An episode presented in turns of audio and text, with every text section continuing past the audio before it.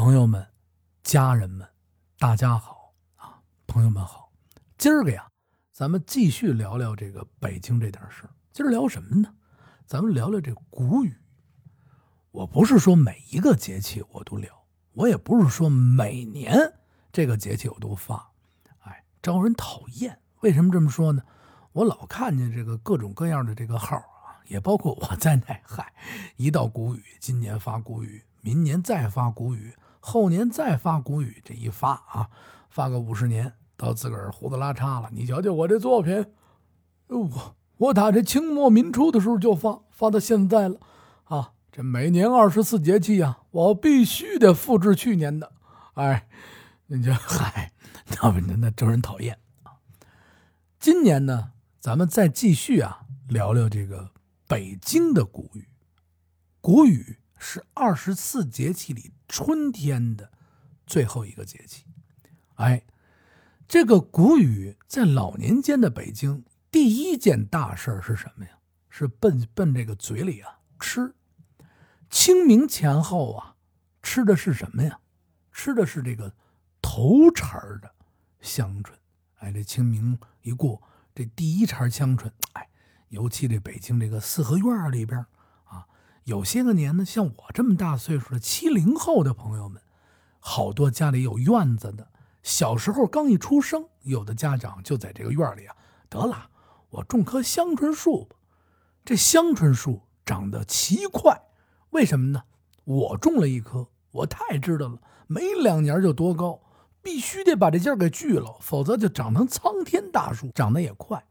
二一个呢，就是我们小时候那个那个年代，不是说现在像现在似的，吃食啊这么富足。说我冬天我想吃韭菜芽儿，你都能吃。那个时候冬天你就是大白菜，哎，你就是西红柿酱。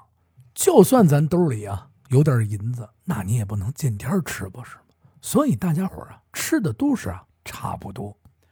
在这种情况下，春天来了，这个香椿就是一道好菜了。炸香椿鱼儿啊，哎，香椿摊鸡蛋呐，炸酱面你要搁点香椿一焯也香。哎，芝麻酱面，哎，到了这个这个五月份初期的时候，五月份啊，四月底天热了。弄一碗凉腾腾的炸酱面啊，凉炸酱面可不是锅条，炸酱面过水哇凉哇凉的，拿这个院里的自来水过啊，必须得是院里的自来水，凉啊。弄一根黄瓜，您这个香椿一焯，美极了。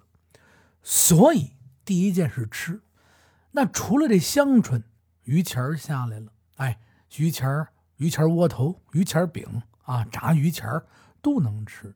再有啊。就是我一直说过这个藤萝，藤萝是什么呀？紫藤树上的花儿，哎，做这个藤萝饼啊，啊，吃这个藤萝馒头啊，哎，吃这个藤萝饭呢，都没问题。所以第一件事啊，就是吃。到了这个谷雨这一天呢，是吃这个二茬香椿的日子。头茬香椿您摘完了，把这香椿树啊摘秃了。我见过这摘香椿摘的狠的。我不懂啊，我先说我不懂，什么叫狠呢？我觉得，本身人家长了满树的香椿小叶儿，好，这一家人一去，呜，树秃了，这树得多难受啊！给我留俩叶儿吧。哎，到了谷雨，这二茬的香椿芽又长出来了，再吃一屉，因为这香椿还是得吃嫩的。哎，大家吃这个，今儿个呀，除了这吃的。咱们聊上两句啊，咱们言归正传，还是北京啊，这几大花市。过去老年间啊，不是有这么几大花市吗？崇孝寺的牡丹，法源寺的丁香，恭王府的海棠，还有啊，老百姓自己又给纳入一个，是大觉寺的呀，玉兰，称其为什么呢？四大花市。我在外边老说三大。在咱们喜马拉雅家里边，我就说四大花市，因为让大家伙儿啊再多听一个花市，这样呢，朋友们就觉得哎呦值啊，太地道了。你瞧瞧啊，又跟我们加一花市啊，不是瞎加的吧？嗨，不是瞎加的啊，这是真事儿。哎，听着新鲜啊。这几大花市。到了谷雨的时候，该看什么花了呢？哎，崇孝寺去观牡丹。崇孝寺在当年的盛世里边的时候，是和这中秋节呀赏这卢沟晓月齐名。到了这谷雨前后啊，您就瞅这街面上热闹的不行了，各种做小买卖的。这地界呢又离着这牛街近，好家伙子，各种回民的小吃啊，糖葫芦啊，豌豆黄啊，山楂糕啊，豆汁儿，呵，热闹的不行。在这儿观花吃小吃，那是南城的一大盛事之一。崇孝寺啊，这块地方在唐朝的时候，这块地儿还什么都没有，一片啊。荒林破土地，哎，到了贞观啊，六二七年，这儿啊建了一座寺院。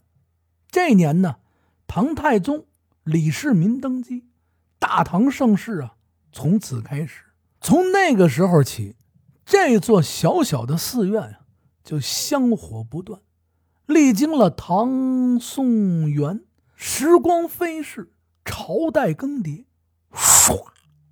这刷您就理解是怎么刷吧，反正就快啊，噌啊也行啊，咯噔啊，扑通，通，这这反正都成啊，就太快了，哎，就到了这个呀，公元的一五二二年，明世宗登基了，年号啊嘉靖，当时这内宫啊有这么一位监太监，叫什么呀？叫元福，经常啊是从宫里边。走，我得烧香拜拜佛去。哎，大概其就这意思吧，学的不像。哎，孩儿啊，走。哎，他抬着轿，噔噔噔噔噔啊。由于这经常来啊，没事儿就跟这寺院里边的大和尚啊了空啊聊天谈心，说这个，哎呦。说这寺院小啊，说这个，您瞧瞧，呃，那个大人，哎，咱这喝茶也没什么，但就修吧，没俩钱的事儿，啊，呃，这么说，修了这儿以后，我还能变成那？能能能能能，那得那修，哎，嗨，两个人啊，凑钱啊，就开始啊，重新修缮这个崇孝寺。使这座寺院啊开始焕然一新，也就是这个时候，崇孝寺啊这个规模才算呀定了型。那个年代有什么呢？山门、天王殿、大雄宝殿，还有这后殿啊，还有这厨房啊，什么乱七八糟厕所呀，就不说了啊。反正就是该有的都有啊，不该有的也没有啊。基本上就把这寺院的雏形给啊定下来。到了嘉庆三十年，一五五一年，又有这么一位啊，内宫的这监太监，哎，这也好奇了，都喜欢到这烧香拜佛来啊。李朗又捐钱了，在这寺里面呢，增建了一座呀藏经阁。到了万历年间，啊，来了这么一位啊风水先生，啊，见着大师，大师，我这掐指一算，哎呦，咱这。位置不好啊，藏经阁。好，这大和哟，大师哟，您比我能耐，那您说怎么办吧？啊，咱得把这藏经阁呀移移到哪儿去？移到这寺院后身去。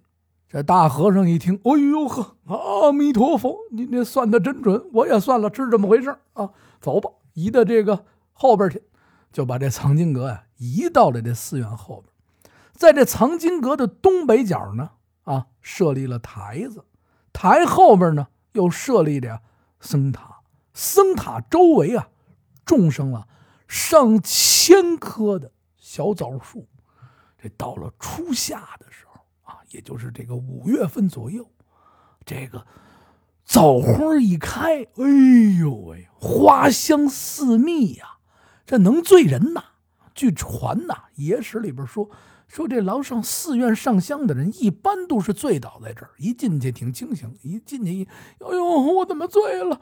哎呦，不行了，香火钱多少啊？三两，不行，三十两啊，都是这样，开这么一位啊小玩笑，还请啊佛祖和寺院的这些个长老高僧们原谅，只是为了幽默。这个醉呢，是被这个枣花的香气呀所迷了。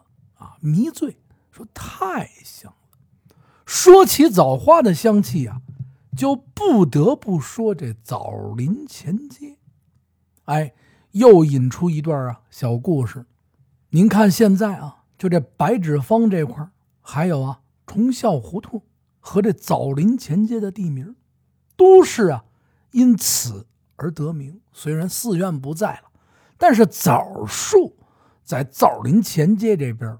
还尚存了不少，没给拔去啊！有时间您就背着个摄像机，哎，到枣林这街前街这块有您家有枣树吗？您家有枣树吗？啊，去看看去，自个儿带一塑料袋啊，谁他娘有枣树，您就说我是寻谷来的啊！您这颗枣我必须得吃啊，不给我吃不成，您一准啊吃不上。嗨，不跟你开玩笑啊！继续啊，咱们往后说，在这清朝呢初年。这刑部尚书啊和这诗人王世贞，这俩人结伴啊，说走吧，说咱们去啊，看看这个牡丹去。崇孝寺这牡丹又开了，俩人结着伴啊，就来到这个崇孝寺附近，走的这个枣林前街这一片大枣林的这个位置的时候，哎呀，这空中啊奇香无比，这抬这个。轿子的啊，还有这个刑部这个尚书，哎呦，再加上这诗人，哎呀，哎呦上劲儿啊！哦，这家伙这是什么香味儿啊？这是什么香味儿？太香了！尚书说：“赶紧把轿子停下来，这是什么香气？呀？”这时候啊，这随行的这个仆人呢，赶紧，哎呀，大人您赶紧喝口这个。豆汁压压惊吧，啊，把这豆汁往里一递，大人大爷，这是什么豆汁坏了吧？怎么那么香啊？嗨，怎么一点都不酸臭了？就是特别香。这个大诗人王世贞，这个说你赶紧停轿，我下去再闻闻。又在这屋厅中深吸一口空气，能够香香香啊！这是，这难道就是传说中的？粘檀吗，粘檀是什么呀？一种檀香，奇香无比，太好闻了。这俩人啊，就不肯离去了，说得了，在这扎轿啊，今儿晚上我们就住这儿，我们必须得闻，直到这黑间，这俩人啊都不舍得走。从这儿以后啊，这王世贞啊，跟这位刑部的大人前前后后又是经常来到崇孝寺，又给这儿啊起了另外一个别名。叫什么呀？枣花寺。再到后来，俩人给这树里啊又捐了不少的呀，像梅树啊、丁香啊、海棠啊啊，包括这牡丹。随之日后，这枣树渐渐的呀开始啊减少。到了现在，大家伙儿啊都记着的是什么呀？这个崇孝寺的牡丹花开。所以这是啊京城三大花市之一啊。的盛世到了后来，崇孝寺呢改建成了学校，也就是啊白纸坊小学。随着这时间啊慢慢的后移，这学校的学生啊越来越多，说这咱们得扩建点啊教室。真有这不懂的人啊，当时也是各种问题吧。说这牡丹不值钱，赶紧给它砍了，咱们建教室吧。就有就是有这么一个提议，这提议。但是有很多呀喜欢这牡丹的，就说我们捐钱得了。说就算你咱们说是把这个牡丹啊给移走，咱们也别铲了它啊，就把这些牡丹啊移到了什么地方呢？移到了咱们故宫旁边的中山公园当中，哎，就留下了呀这些牡丹。所以有的时候咱们可以到这个中山公园里边再去看看这些牡丹花开。你要说现在北京哪儿能看牡丹？哎，一个是中山公园啊，景山，还有就是这个恭王府，就是现在我知道这几个地儿啊，都是观花的好季节。现在到了谷雨，丁香花呀，逐渐的就开始衰败了，还能看见，但是呢，不是盛开了。哎，再有呢，就是海棠花还没有掉光，牡丹花呢又来了。还是那句话，咱们赶紧去看花有什么事儿您原因在这私信我呀。这个如果要是我没给您回看没看见，最近这手机老是不知道为什么，我得上这网页上才能看。您呢，就前两集不是有我那密码吗？你弄那密码，然后完了以后怎么着啊？就话不多说了，支持咱们喜马拉雅啊，支持咱们全宇宙最好的声音平台啊，喜马拉雅啊，点赞话说北京，转发啊，活动呢每天给大家的更新。接下来呢。就是实质的干货以后啊，呃，带着大家一块儿呢去学了，你们持续关注我就对了啊，呃，没多大能耐，逗您开个心，讲讲故事啊，分享点知识，谢谢您了，祝咱们呀全家身体健康，万事啊吉祥平安。